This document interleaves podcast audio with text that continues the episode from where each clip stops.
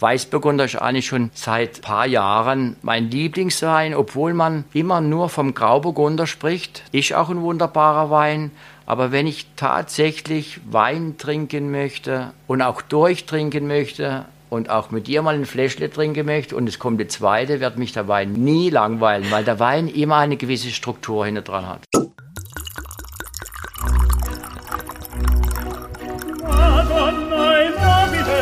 Dazu frischen Pfeffer und viel Chili.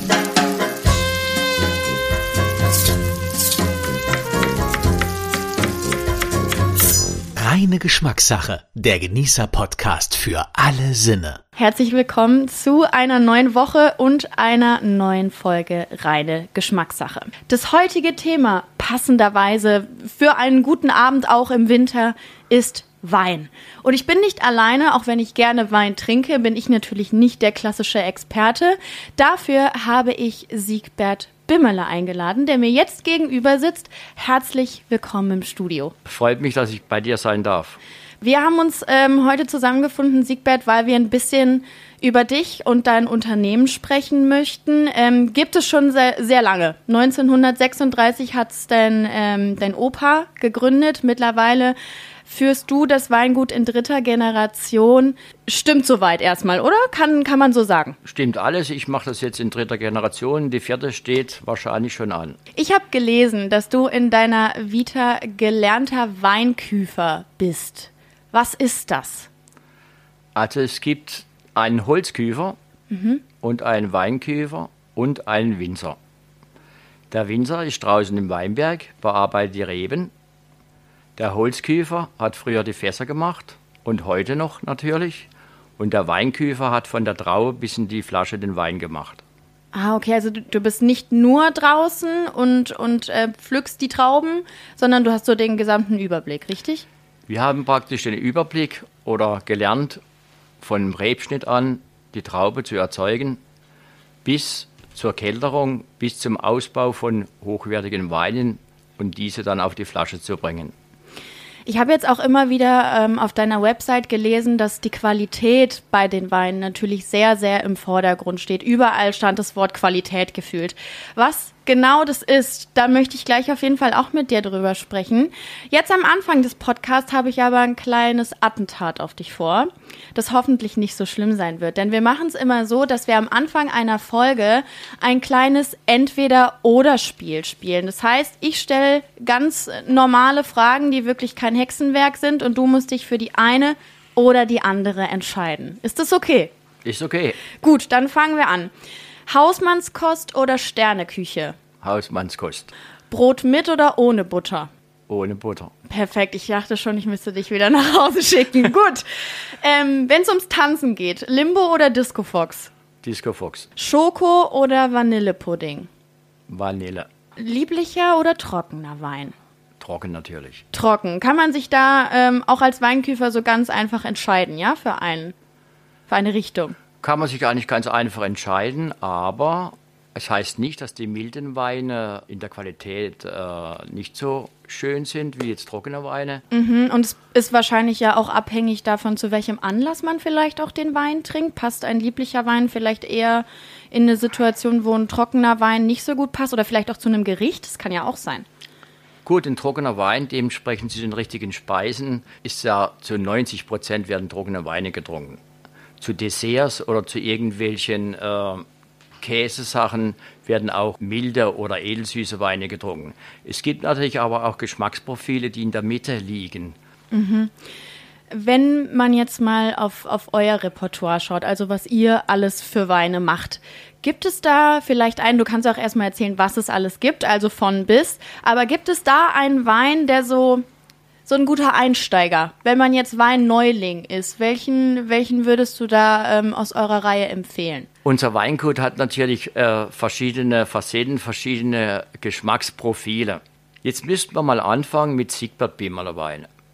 Es gibt in unserem Betrieb die Siegbert Bimmerler Weine, die zu 98 Prozent trocken ausgebaut sind. Das bin ich. Ich bin der Reifere, der Ältere, der eigentlich ein gewisses Qualitätslevel seit 22 oder 25 Jahren hier verfolgt. Einstiegsweine, das höre ich eigentlich nicht immer so gern, aber man sagt immer Einstiegsweine. Wir haben aber auch Weine, so wie ich vorhin schon gesagt habe, mit 10, 12, 15 Gramm Restsüße, die hier einen schönen Trinkfluss haben, die bestimmt nicht lieblich wirken, aber auch nicht ganz trocken wirken, die ähm, dieses Geschmacksprofil kommt auch immer mehr. Es wird äh, von jüngeren Generationen auch bevorzugt. Und mein Sohn Benedikt Bimmerler hat eine Linie, da gibt es in Rosé, in weißes Cuvée und in Rotwein, der diese, dieses Geschmacksbild vorweist. Mhm. Also das ist so ein bisschen wie kann ich das jetzt sagen, ohne dass es despektierlich klingt, für die, ja, und für die jüngere Zielgruppe dann vielleicht auch. Für die jüngere Zielgruppe, aber das heißt nicht, dass äh, das ältere Publikum sowas auch nicht gern trinkt. Okay, ja, macht Sinn. Jetzt habe ich mir eine Frage aufgeschrieben, da bin ich mir gar nicht sicher, ob die dann auch so einfach zu beantworten ist. Wie würdest du denn eure Weine in drei kurzen Worten beschreiben? Fruchtig, elegant, mineralisch fruchtig, ist klar, elegant, einfach, wofür steht das elegant? Die Aufmachung vielleicht auch? Oder was, was ist mit elegant gemeint? Eleganz heißt, somit beschreibe ich den Körper vom Wein. Also Filigran, dieser Wein äh, hat eine feine, sortentypische Frucht. Eleganz heißt, wenn ich diesen Wein verkoste, er wird mich nicht sättigen. Er hat einen Trinkfluss.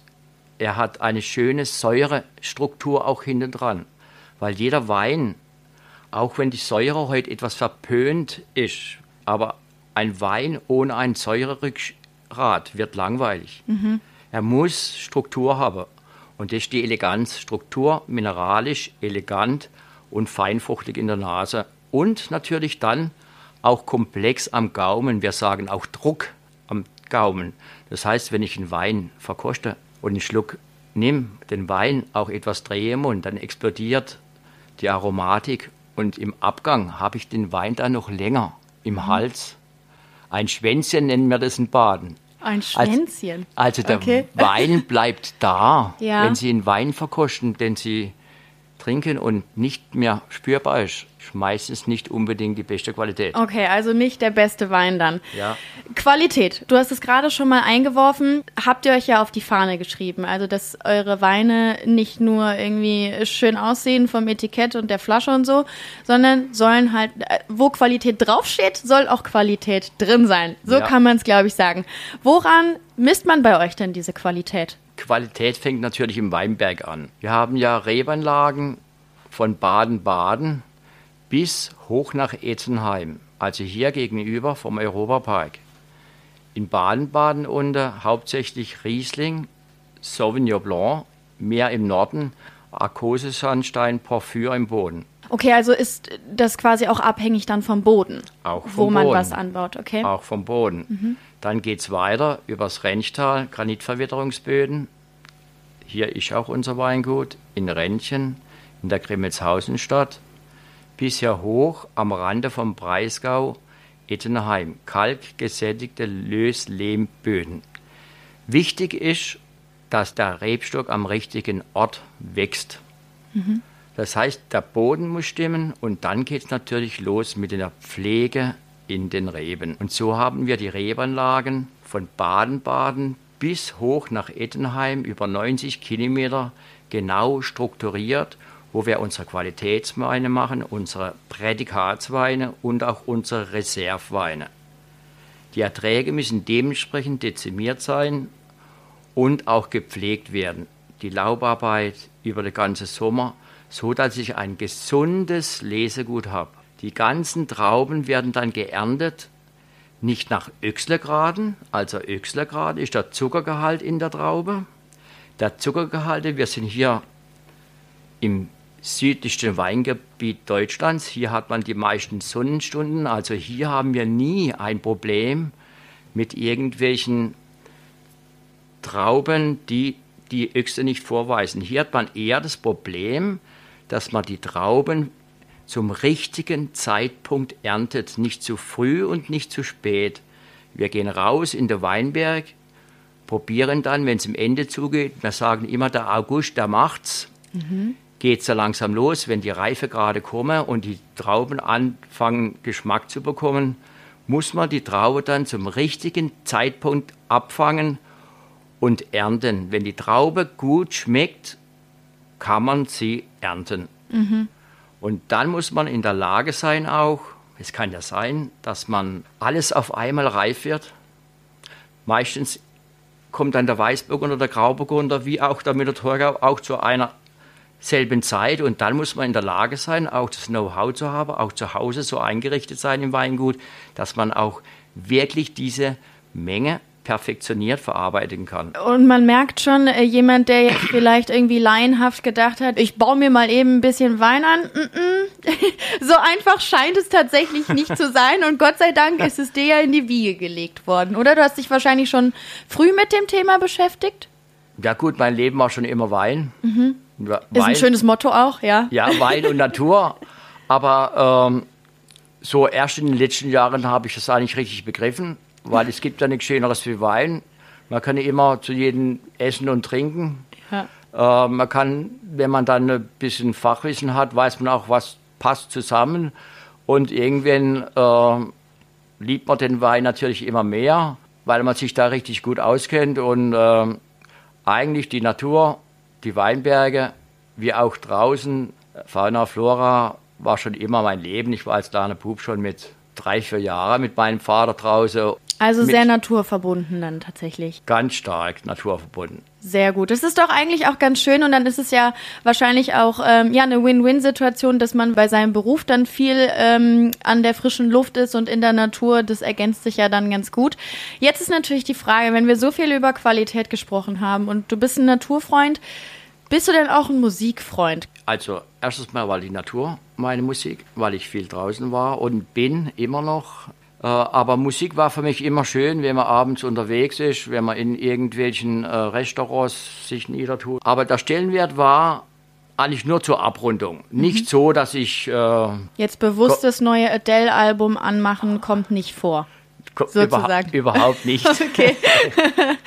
Aber gibt es denn ein, ein Genre oder eine, eine Band, das dich, ähm, das dich trotzdem fasziniert, womit du tatsächlich was anfangen kannst, was dich vielleicht auch irgendwie an eine bestimmte Zeit in deinem Leben erinnert oder einen besonders guten Kneipenbesuch oder so? Ja gut, wenn man ganz jung war, hat man ja Hardrock gehört, hat man da Nazareth gehört, hat man da äh, Kiss gehört. Mhm. Später hat man dann Bonnie M gehört.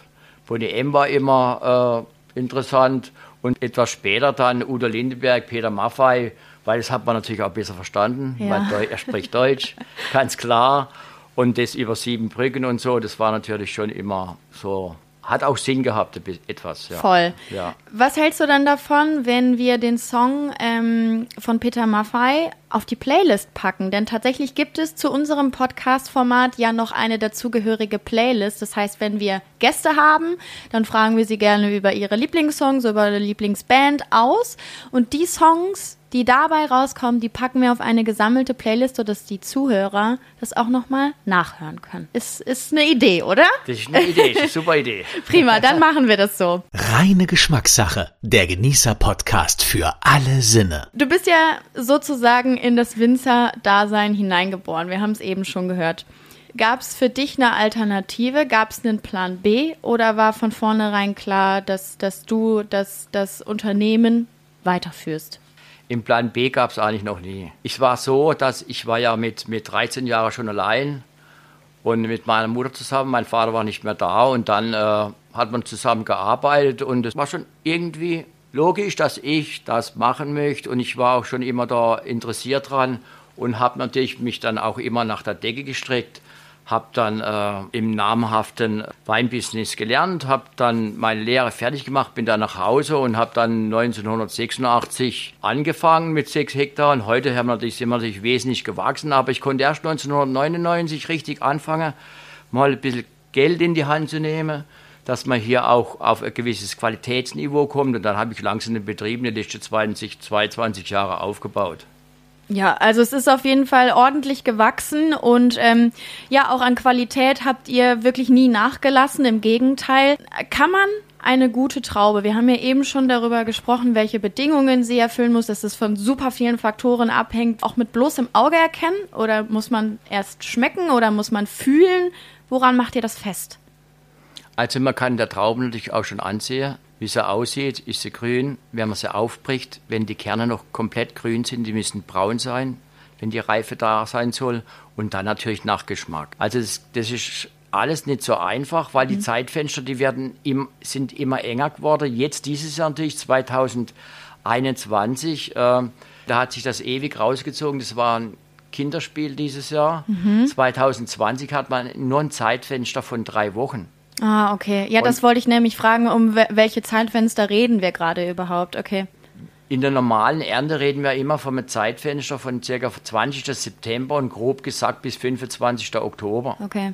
So, da kann man schön die Leser aufteilen. Natürlich über diese 90 Kilometer hat man natürlich in verschiedene Klimazonen. Und die Trauben sind ja auch, kommen dann auch nicht, weil sie nicht aus einem Tal kommen, kommen sie versetzt. So kann ich besser arbeiten. Aber es ist wichtig natürlich, dass man wie auf den Punkt erntet und die Organisation und natürlich auch das ganze Equipment hinter dran, dass man auch in einem Tag so viele Trauben ernten kann und auch perfektioniert verarbeiten kann. Ah, okay, das, das wusste ich auch noch nicht. Ähm, Weißwein, Rotwein, Rosé und jetzt habe ich noch was von Eiswein gelesen. Was ist denn Eiswein? Ist das jetzt irgendwie speziell, ist es was Spezielles zu Weihnachten oder was ist Eiswein? Also nichts mit Eiswürfel. ah, okay, hätte ja sein können. Eiswein. Eiswein kann man in diesen Jahren natürlich am besten machen, wenn es früh kalt wird. Mhm. Man muss versuchen natürlich eine Rebsorte zu nehmen, die lang gesund bleibt. Zum gesund, Beispiel? die Traube, zum Beispiel Riesling. Okay. Ja. Zum Beispiel äh, ein Gewürztraminer. Mhm. Man muss dann abwarten, bis es mindestens minus 7 Grad hat. Was wahrscheinlich nicht mehr so lange dauern wird. Zumindest wenn man auf die aktuellen Verhältnisse guckt. Wenn man ja. die Rebstücke noch stehen hat für Eiswein. Wir mhm. haben uns dieses Jahr entschieden für keinen Eiswein. Mhm. Das heißt, man muss jetzt abwarten, bis es Minimum 7 Grad hat. Bei 7 Grad muss es auch gepresst werden. Am besten wäre natürlich, wenn wir 10 Grad draußen hätten. So gefriert in der Traube das Wasser. Ah, okay. Und dadurch konzentriert sich der Zucker in der Traube. Ja. Und dieser Zucker gefriert ja nicht.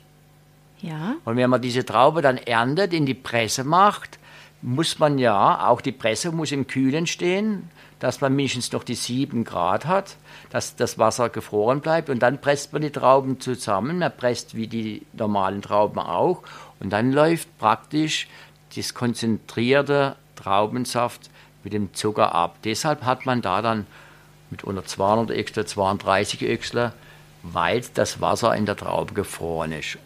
Und der schmeckt dann süßer, nehme ich an. Diese Trauben haben ja unheimlich, oder dieser Most nennt man das in der Fachsprache. Mhm. Dieser Traubensaft nennt man Most. Und dieser Traubensaft, dieser Most muss ja vergären. Und durch den hohen Zuckergehalt schafft die Hefe diesen vielen Zucker nicht zu vergären zu Alkohol. Und deshalb hat man dann nachher in Eiswein, der 120 oder 130 oder 150 Gramm Restsüße hat und nur 7% Alkohol. Ah, okay. Also darauf hat es dann auch nochmal einen Einfluss. Darauf also be gut betrinken mit Eiswein kann man sich nicht, höre ich raus. Nein, nicht unbedingt. Okay. Weil wenn umso mehr äh, was mit Restsüße behaftet ist, wird es dem Körper auch nicht so ganz bekömmlich sein. Mhm. Jetzt haben wir sehr viel über Wein auch gesprochen die ganze Zeit. Jetzt ist natürlich auch so ein bisschen die Frage, was darf zu gutem Wein nicht fehlen? Gutes Essen. Logisch. Kannst du dich an ein Lieblingsessen vielleicht auch erinnern, dass das Mama oder Oma dir damals gekocht haben, wo du heute noch sagst, es war wirklich großartig? Also ich habe ja vorhin schon gesagt, ich bin sehr naturverbunden. Ich weiß, wenn man von Jäger spricht, spricht man immer von Sachen, die eigentlich nicht unbedingt so stimmen. Ich bin in der Natur draußen, ich liebe mein Wild, ich hege mein Wild, ich bin immer dafür da, ich mache Pflege, Pflege draußen und natürlich macht man auch mal, um den artenreichen, gesunden Wildbestand zu hegen, auch mal einen Abschuss.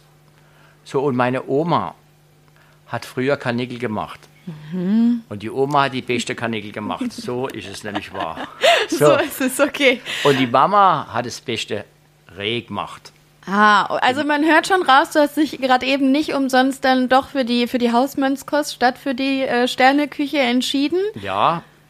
Das, die Kaninchen sind ja dann auch nicht unbedingt etwas, das in der, in der Sterneküche angesiedelt ist, oder liege ich da jetzt falsch?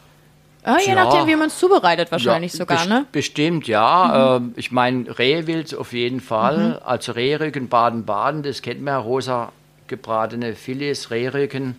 Ähm, ist natürlich auch ein Genuss, ist meiner Meinung nach das beste Fleisch auf Erden. Ja. okay. Gesündeste Fleisch.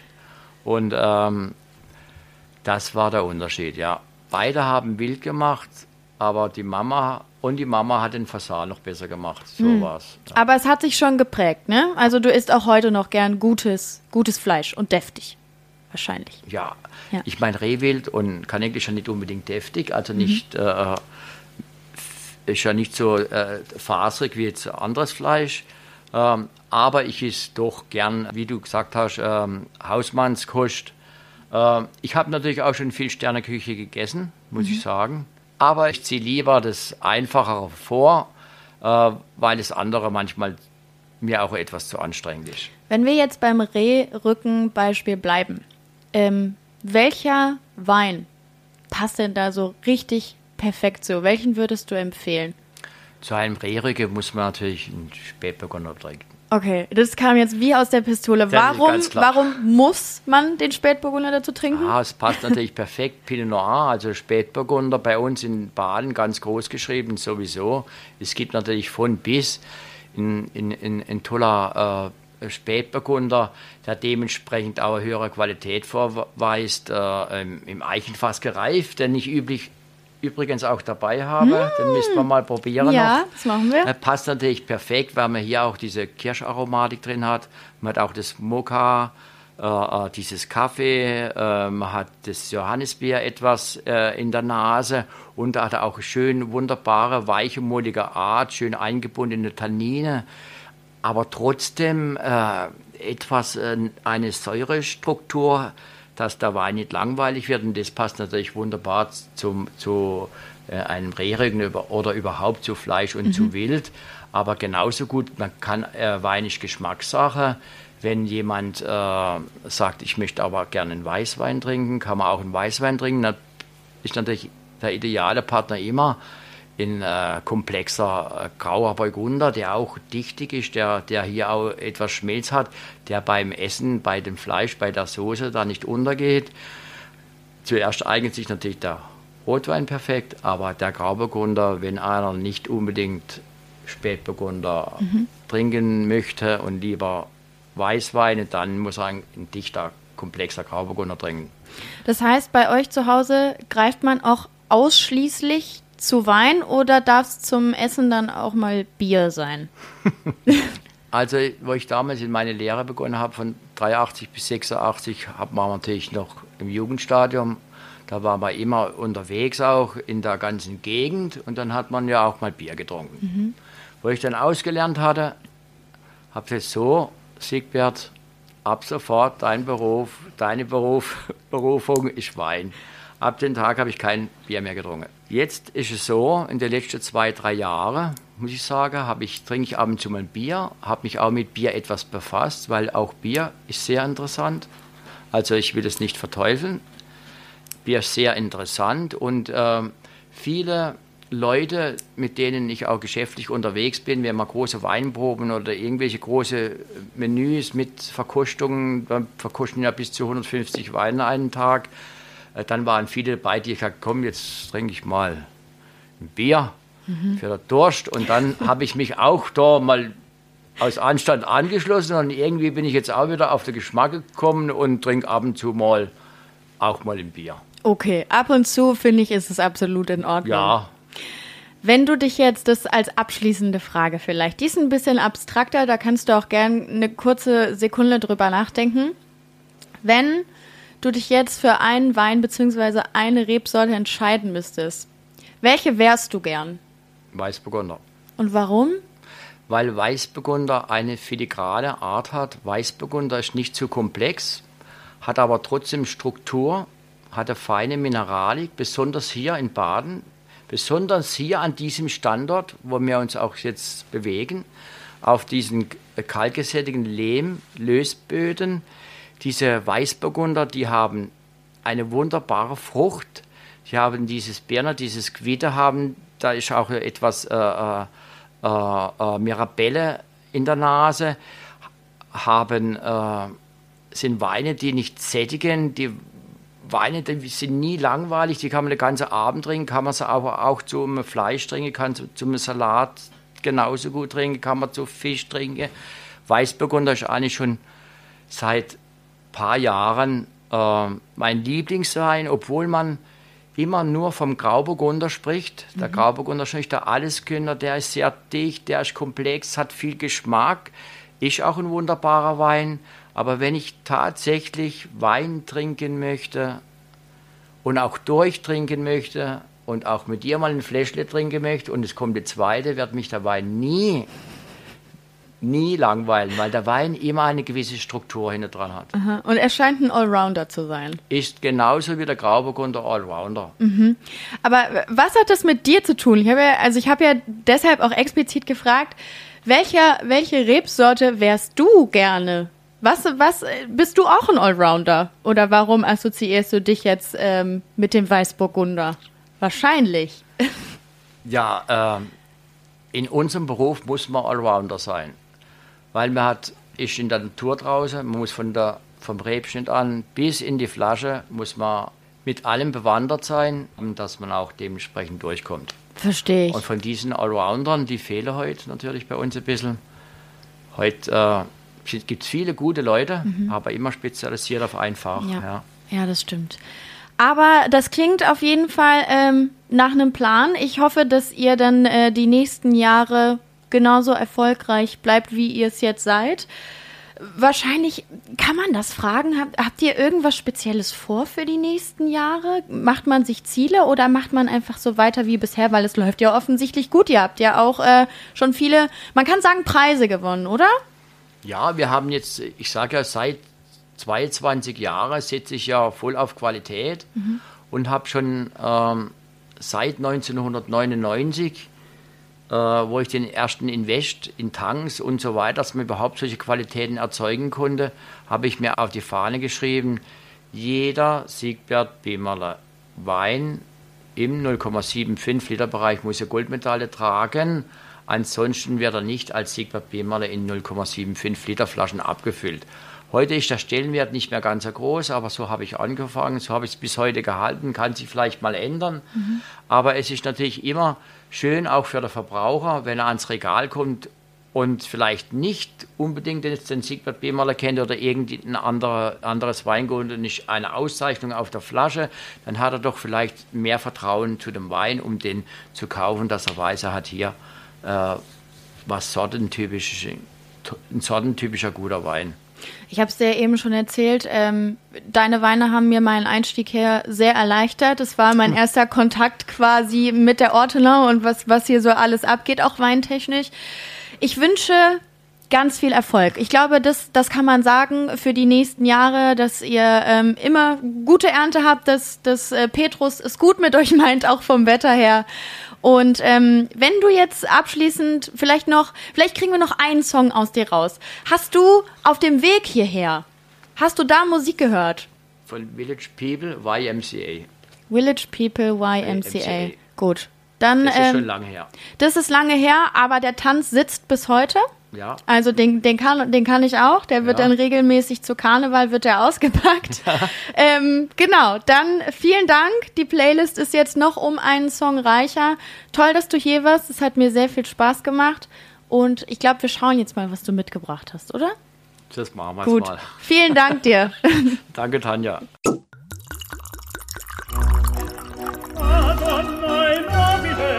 Das war reine Geschmackssache, der Genießer-Podcast für alle Sinne.